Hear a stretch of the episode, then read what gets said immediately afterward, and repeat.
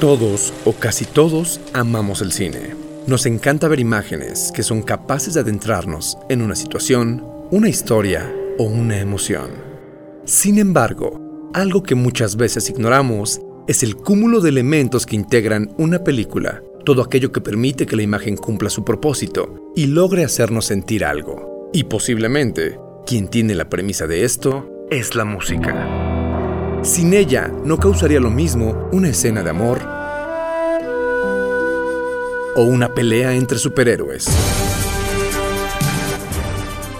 O no entenderíamos concretamente las acciones de un personaje o sus emociones. Lo cierto es que la música trabaja como una guía para desentrañar mucho de lo que sucede dentro de un filme. Es más, en muchas ocasiones, la música se vuelve el sello distintivo de la imagen. Pero ¿cómo acercarnos a la música cinematográfica? ¿Cómo despertar la fibra sensible del oído a la hora de ver una película? ¿Cuál es la historia detrás de cada trabajo de un compositor cinematográfico? Pues ese es el asunto que nos atañe. Esto es Melodías Visuales. Melodías Visuales. Programa de Uniradio 997 FM.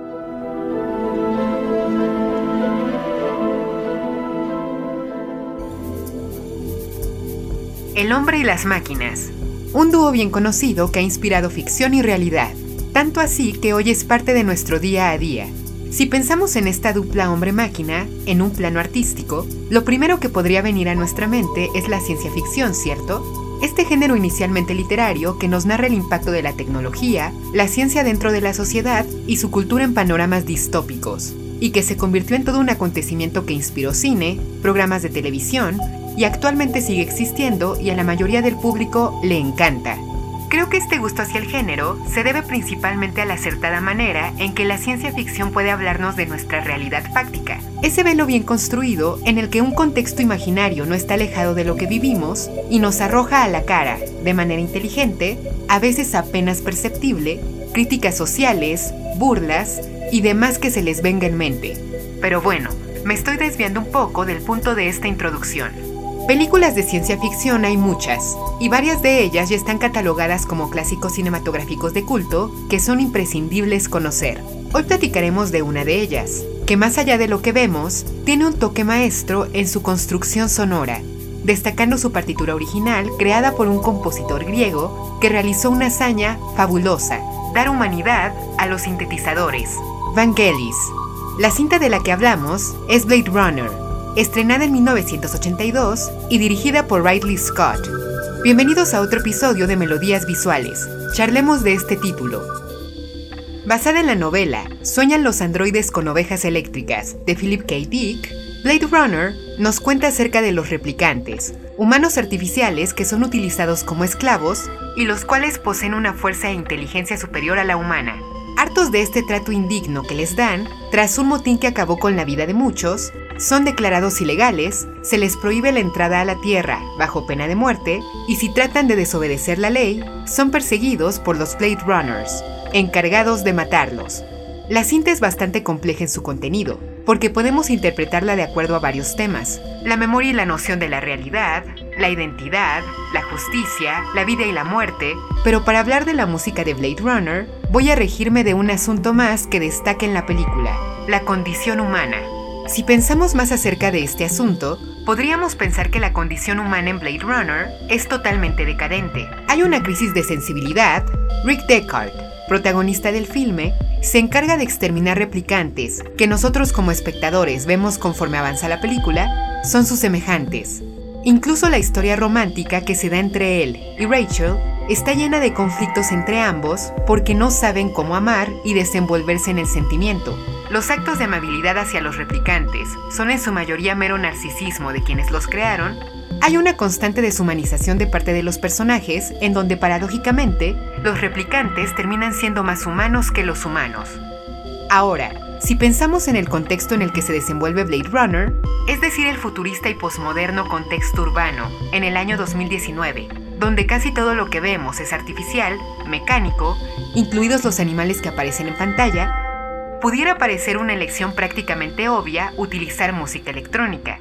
Ese género, que en palabras de Javier Blanques, en el libro Loops, es una apología de la inteligencia del hombre y se ha servido de ella para crear máquinas productoras de sonidos que muchísimos músicos, desde los inicios del género, han utilizado para hacer música de bastantes tipos, incluida música incidental para cine. Y aquí entra la genialidad del compositor que hoy vamos a ver. La música electrónica, en muchos sentidos, se ha servido del caos sonoro, del ruido, para producir una estética diferente y ha protagonizado una de las más grandes e importantes rupturas artísticas. Sin embargo, uno de los retos más grandes que me parece enfrente el género musical es provocar emociones o sensaciones similares a las que experimentamos escuchando música, llamémosle más orgánica, es decir, producida por instrumentos en su estado más puro y natural. No es lo mismo escuchar esto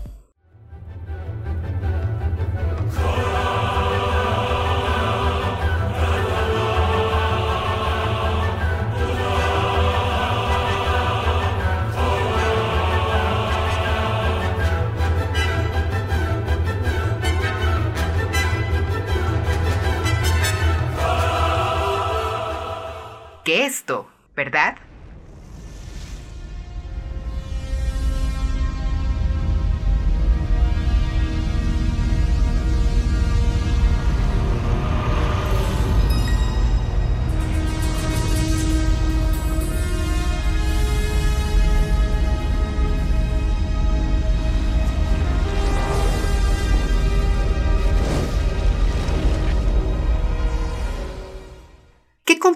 Debe ser lograr que algo así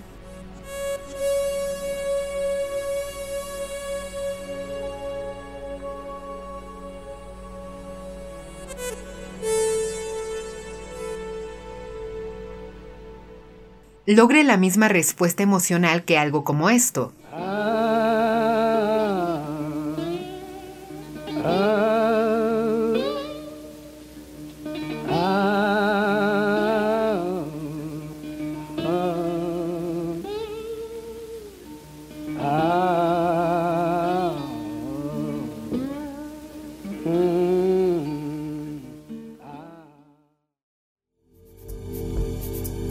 solo puede producirse si el compositor es lo suficientemente bueno para lograrlo y tiene la creatividad suficiente para construir algo que en realidad es muchísimo más complejo de lo que imaginamos. Y esto pasó con la música de Blade Runner, obra de Vangelis, tecladista y compositor griego, que ha ganado prestigio tanto en la música electrónica como en la música orquestal. Y precisamente este carácter doble de su creatividad es lo que vuelve tan interesante su trabajo para Blade Runner. Vangelis es un gran maestro de los sintetizadores. De hecho, es considerado un pionero del instrumento en su país, y su trayectoria artística también abarca ser pionero del rock sinfónico. Con el grupo Aphrodite's Child, es un experimentado en el jazz rock, pop psicodélico, desde 1966 ya se encontraba musicalizando películas, durante los 70 se volvió en un renombrado de la música electrónica, con composiciones experimentales y otras más con tinte docto, más adelante se convirtió en un pilar de la música cósmica, Vangelis es un genio de todo a todo, pero vayamos entrando en materia. ¿Por qué su trabajo para Blade Runner, menciono, es tan bueno? ¿Y qué de relevancia tiene que sea un hombre tan experimentado en diversos géneros, incluyendo la música docta? Que su música para Blade Runner no es acompañamiento sonoro, no es, a diferencia de otras partituras que hemos analizado, un complemento de la cinta, es más bien parte del ADN de Blade Runner. Imagen y sonido son una sola cosa, y no es posible entender una sin la otra. Tanto así que si ustedes buscan la música incidental de Vangelis para la cinta de Ridley Scott, el disco de la banda sonora es en realidad una adaptación del compositor griego de lo que escuchamos en el filme. No es lo mismo. Vangelis creó una adaptación audible independiente de lo que en realidad suena en Blade Runner. Y respondiendo a lo segundo, fue relevante la experiencia y los conocimientos musicales del griego en la película, porque lo que hizo fue interpolar música electrónica, música étnica, jazz, blues y principios de música docta magistralmente. Y todo a través de una herramienta que ha utilizado muchas veces para realizar música incidental y es el sostén principal de la música, la improvisación. Hace unos momentos, si se percataron, ejemplifiqué la música orgánica con un poco de la partitura de John Williams para Star Wars. Y lo hice para mantenernos en la línea de la ciencia ficción. Pero este ejemplo nos ayuda para ver también la diferencia entre el trabajo realizado por un grande como Williams y uno igual de grande como Vangelis. Sus procesos de composición en realidad guardan tanto semejanzas como diferencias, pero me llama la atención que ambos solicitan lo mismo para musicalizar, ver las películas en su forma básicamente terminada. Esto les permite trabajar a partir de las impresiones y sensaciones que experimentan viendo el producto final de la imagen y hacen que todo cobre mayor impacto en el espectador. Pero ¿cuál es la gran diferencia?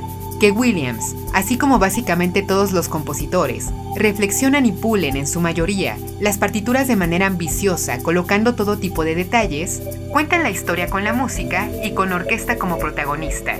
Pero Vangelis improvisa y apenas coloca detalles mínimos, aunque muy significativos, para que la música no se coloque por encima o destaque, sino para que penetre en la cinta y de esta forma, sin darnos cuenta, desarrolle esta conexión inseparable entre lo que vemos y escuchamos. Crea ambientes, presente personajes, genere alguna emoción o sensación, y todo a partir de la música electrónica. Escuchemos un poco de la música de Blade Runner. Al inicio de la cinta se escucha esto.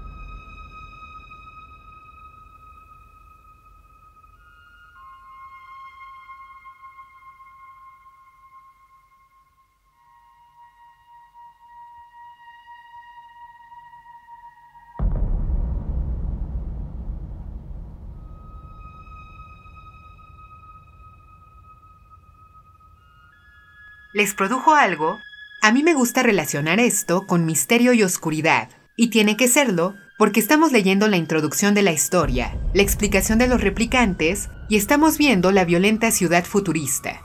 Pero esta música es más de lo que aparenta. Es un homenaje al cine noir de la época de los años 40 y 50. Escuchemos, por ejemplo, el tema principal de la película, El halcón maltés, de 1941 compuesto por Adolf Deutsch.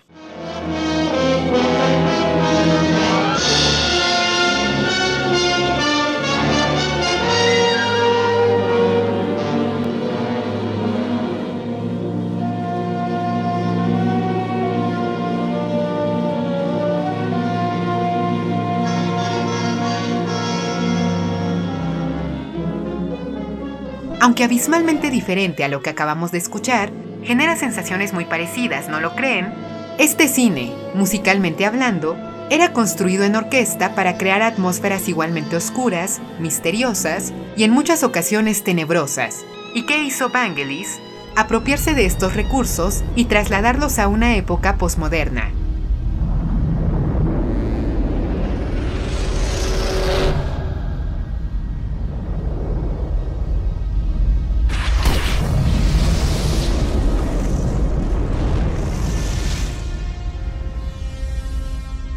pero aquí dando énfasis a los sonidos ambiente como patrullas, autos, fuego y jugando con un efecto de reverb muy marcado en sintetizadores gracias a una máquina llamada Lexicon 224X, que no era en ese entonces usual, que mantuvo Vangelis en toda la música para dar ese tono oscuro, ambiental y misterioso, muy noir, incluso hace de lo que oímos un ente casi etéreo que te sumerge en el universo de la película en esa preponderante frialdad. Es una genialidad.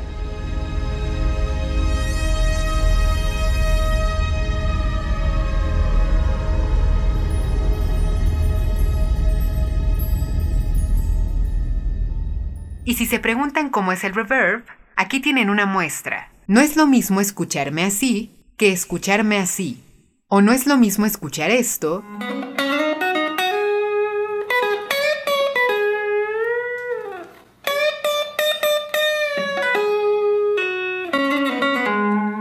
que escuchar esto.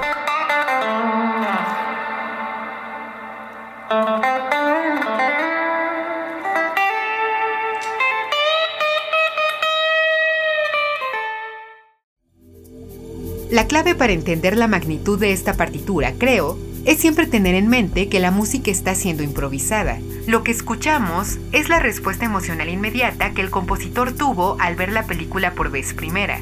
Claro, hay otras cosas que deben considerarse. Por ejemplo, que el griego contaba con un equipo moderno de la época que permitía tener todo tipo de instrumentos y sonidos en un par de sintetizadores, destacando el Yamaha CS80, que para ese entonces ya lograba producir sonidos a diferente volumen, de acuerdo a la fuerza depositada al tocar las teclas, tenía un sonido muchísimo más sofisticado, comparativamente con los otros sintetizadores, creados hasta ese entonces, y este carácter del instrumento le permitió a Vangelis depositar más, llamémosle, humanidad a la partitura. Como dato adicional, tardó casi 10 meses en terminar de pulir la música de 1980 a 1981. Y aunque utilizó sus primeras tomas para conservar esta emotividad personal de la que ya comenté, anexó detalles para dar más significación a la música. Escuchemos más de este trabajo. Escenas memorables de la película hay varias, y quien la ha visto seguro estará de acuerdo conmigo. Sin embargo, solo voy a comentar un par de ellas, todas destacadas en su acompañamiento sonoro. Las primeras dos que mencionaré comparten una misma pieza de Vangelis, titulada Blade Runner Blues. El título es ya bastante sugerente, y tiene que ver con Descartes y todo lo que comienza a experimentar en lo que compete a los replicantes y la tristeza y nostalgia que recurrentemente padece, Vamos a escucharlo un momento.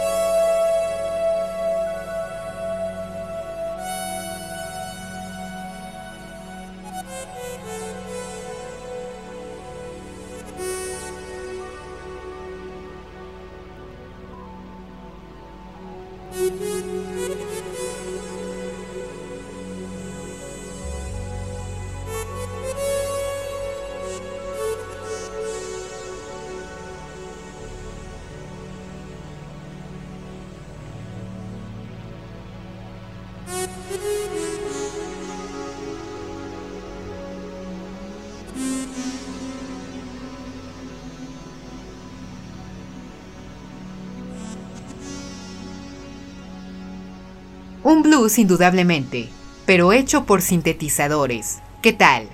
Por sí sola ya es una composición excelente, pero todavía mejor es cómo se nos presenta dentro del filme. La primera vez que escuchamos esta pieza es cuando Descartes mata a Sora, la replicante. Vamos a escuchar la escena y quiero que noten los contrastes sonoros porque son alucinantes.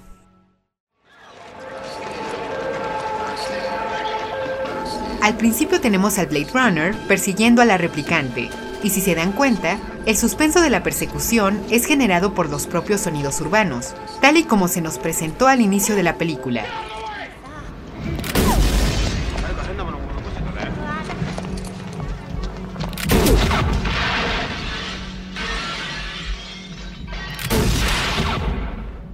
Pero ¿qué sucede cuando Descartes está a punto de matarla? El blues empieza a huirse porque por un lado nos está indicando que el desenlace de la replicante va a llegar. Igualmente nos está mostrando la respuesta emocional de Vangelis, que de alguna manera representa al mismo Descartes, porque la muerte lo perjudica emocionalmente, y como función adicional, que me parece todavía más impactante, nos narra el dolor de la propia replicante.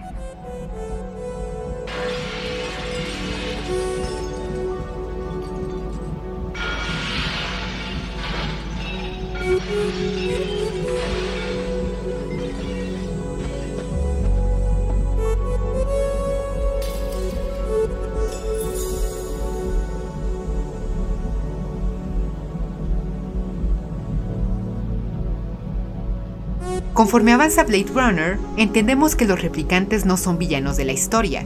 Lo único que buscan es ser tratados como iguales, dignamente, prolongar su tiempo de vida y ser como cualquier otra persona que piensa y siente. y este acompañamiento musical nos está de alguna manera mostrando su carácter de inocencia. Probablemente si los replicantes fueran los malos de la historia, esta escena hubiera tenido música llena de acción y heroísmo, pero no es el caso. Al contrario, es como si la pieza cantara un lamento de parte del victimario y la víctima. Es una escena conmovedora. Y la segunda vez que escuchamos esta composición es cuando Rick se encuentra en su departamento, se sirve un vaso de whisky, se sienta frente al piano y unas luces de neón se ven por la ventana. Ahí entendemos la nostalgia del personaje, este deseo vehemente de querer regresar el tiempo y experimentar lo primordialmente humano, no lo artificialmente humano. Está frente a un piano, a la vista vemos varias fotografías viejas y por si fuera poco, escuchamos en la música lo que pareciera es un saxofón, pero en realidad es un sintetizador.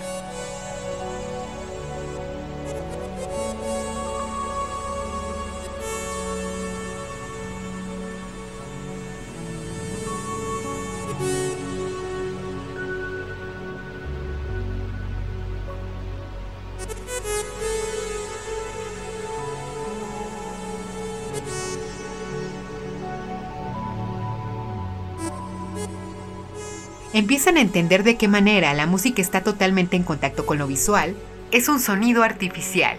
En este contexto, es como si hubiera un choque entre fantasía y realidad, lo que quisiera tener versus lo que tiene. Vamos a otra escena genial, el encuentro amoroso entre Rachel y Rick.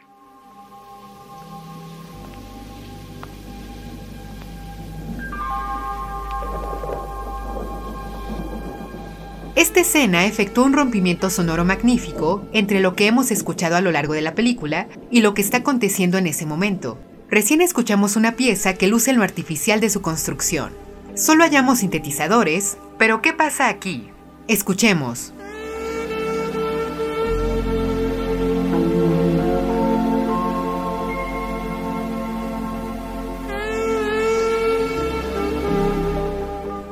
Esta escena se da una situación altamente plástica. Primero Rachel ve dormir a Rick y se escucha un saxofón real ejecutando lo que después descubrimos es el tema de amor de la cinta, pero pongamos amor entre comillas. Esto es altamente simbólico porque esta unión entre lo electrónico y lo natural indica la manera en la que se va a experimentar algo en apariencia real, amor.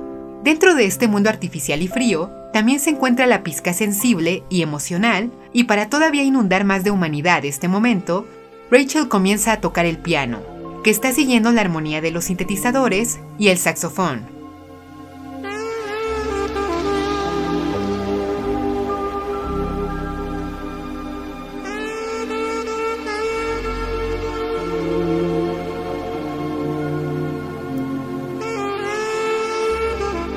Mientras avanza la escena, aumenta la intensidad de la música. Escuchen, adelanto un poco,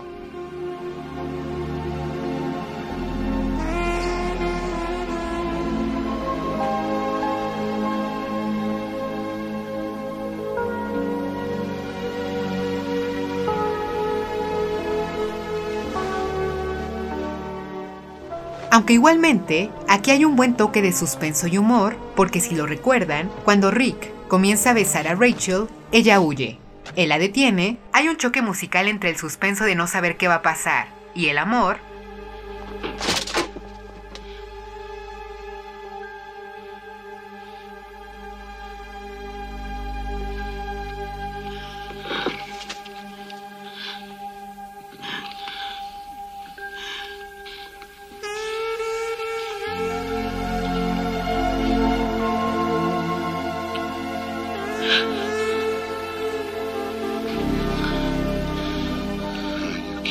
cuando finalmente besa sus labios, suena de nuevo el saxofón, que si bien indica la manera en que Descartes se está entregando a lo que siente, igualmente tiene esta música una intención de burla de la misma situación pseudo-romántica, de lo que Rick espera obtener y está casi obligando a Rachel a darle, independientemente de que al final ella sí lo corresponda.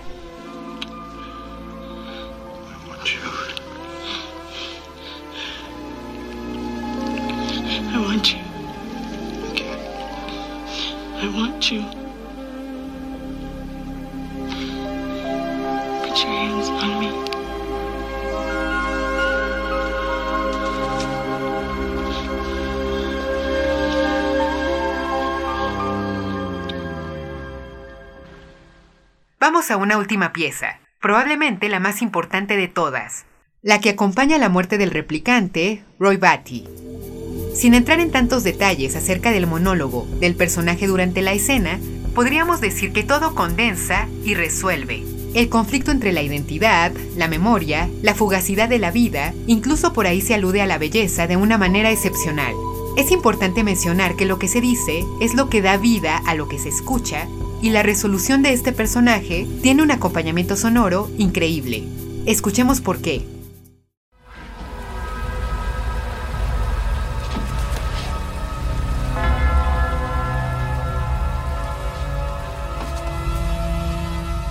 Cuando Rick se está sujetando de una barra de metal para no caer del edificio donde vive Benjamin y donde se está llevando a cabo su enfrentamiento contra Roy, escuchamos esto, el suspenso de sintetizadores contrapuestos a unas campanas, que olvidé decir, son el motivo de los replicantes. Cada que se alude a uno o aparece uno, ya sea de manera sutil o marcada, siempre se escucha un sonido de campanas. Detalle bien pensado porque podría describir la existencia temporal de los personajes, el paso del tiempo que los consume. Pero bueno, sigamos escuchando. Aquí la música pareciera mera ambientación de suspenso.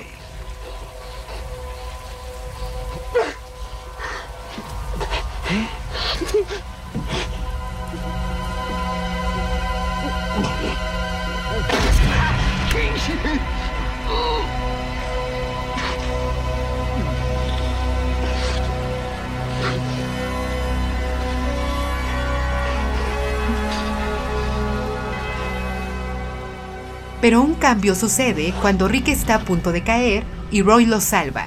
Noten cómo pareciera haber un ascenso de los sintetizadores y las campanas vuelven a sonar, casi con una intención celestial de parte de la música, que muestra la manera en la que el replicante se está poniendo por encima de su contrincante y de la humanidad entera. A diferencia de ellos, él muestra misericordia y entiende el sinsentido de aniquilar.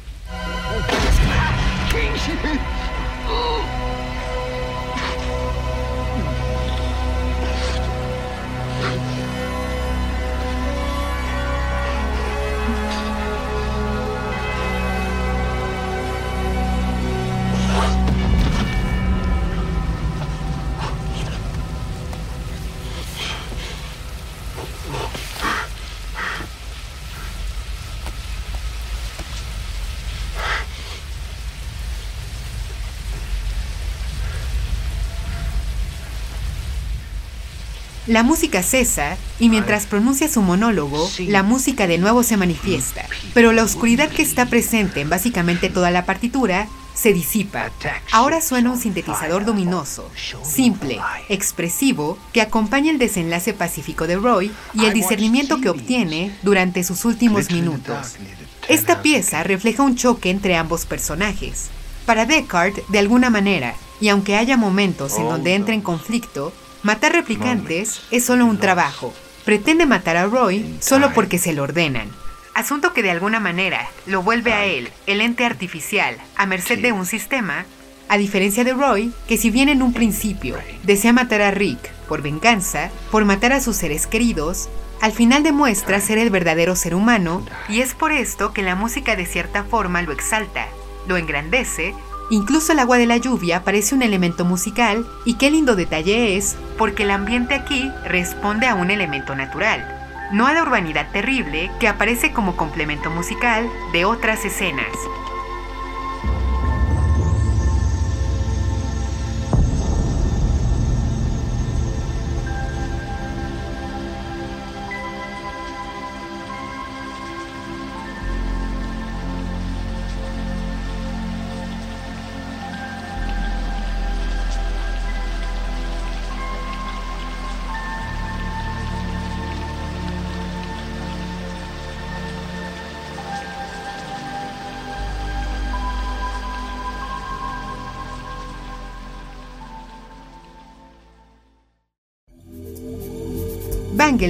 Hizo un trabajo impresionante para Blade Runner.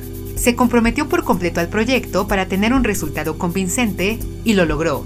Tan es así que el disco de la banda sonora no existió hasta 1994, 12 años después del estreno de la película, porque el público, encantado por su música, estaba recurriendo a todos los medios tecnológicos posibles de la época para extraer las piezas de la película y ya se estaba haciendo toda una red de piratería con ella. Así que Vangelis decidió darles lo que querían a través de vías legales. El griego otorgó una expresividad y emotividad a la música electrónica no antes vista en el cine a ese nivel, demostrando que los recursos tecnológicos son capaces de estar al nivel de una orquesta.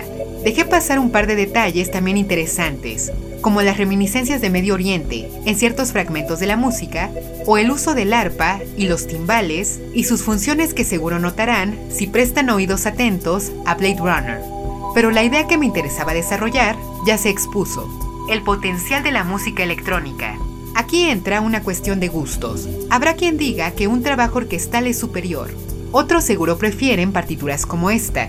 Pero lo importante es sensibilizarnos lo suficiente para aceptar y apreciar el potencial de ambas aristas musicales. Vean la película, acérquense al trabajo de Vangelis para este y otros filmes y nos escuchamos pronto en otro episodio de Melodías Visuales, me despediré de manera diferente esta vez. Los dejo con la pieza correspondiente a los créditos finales de Blade Runner. Música electrónica con pizcas de música docta que suenan fantásticas. Hasta pronto.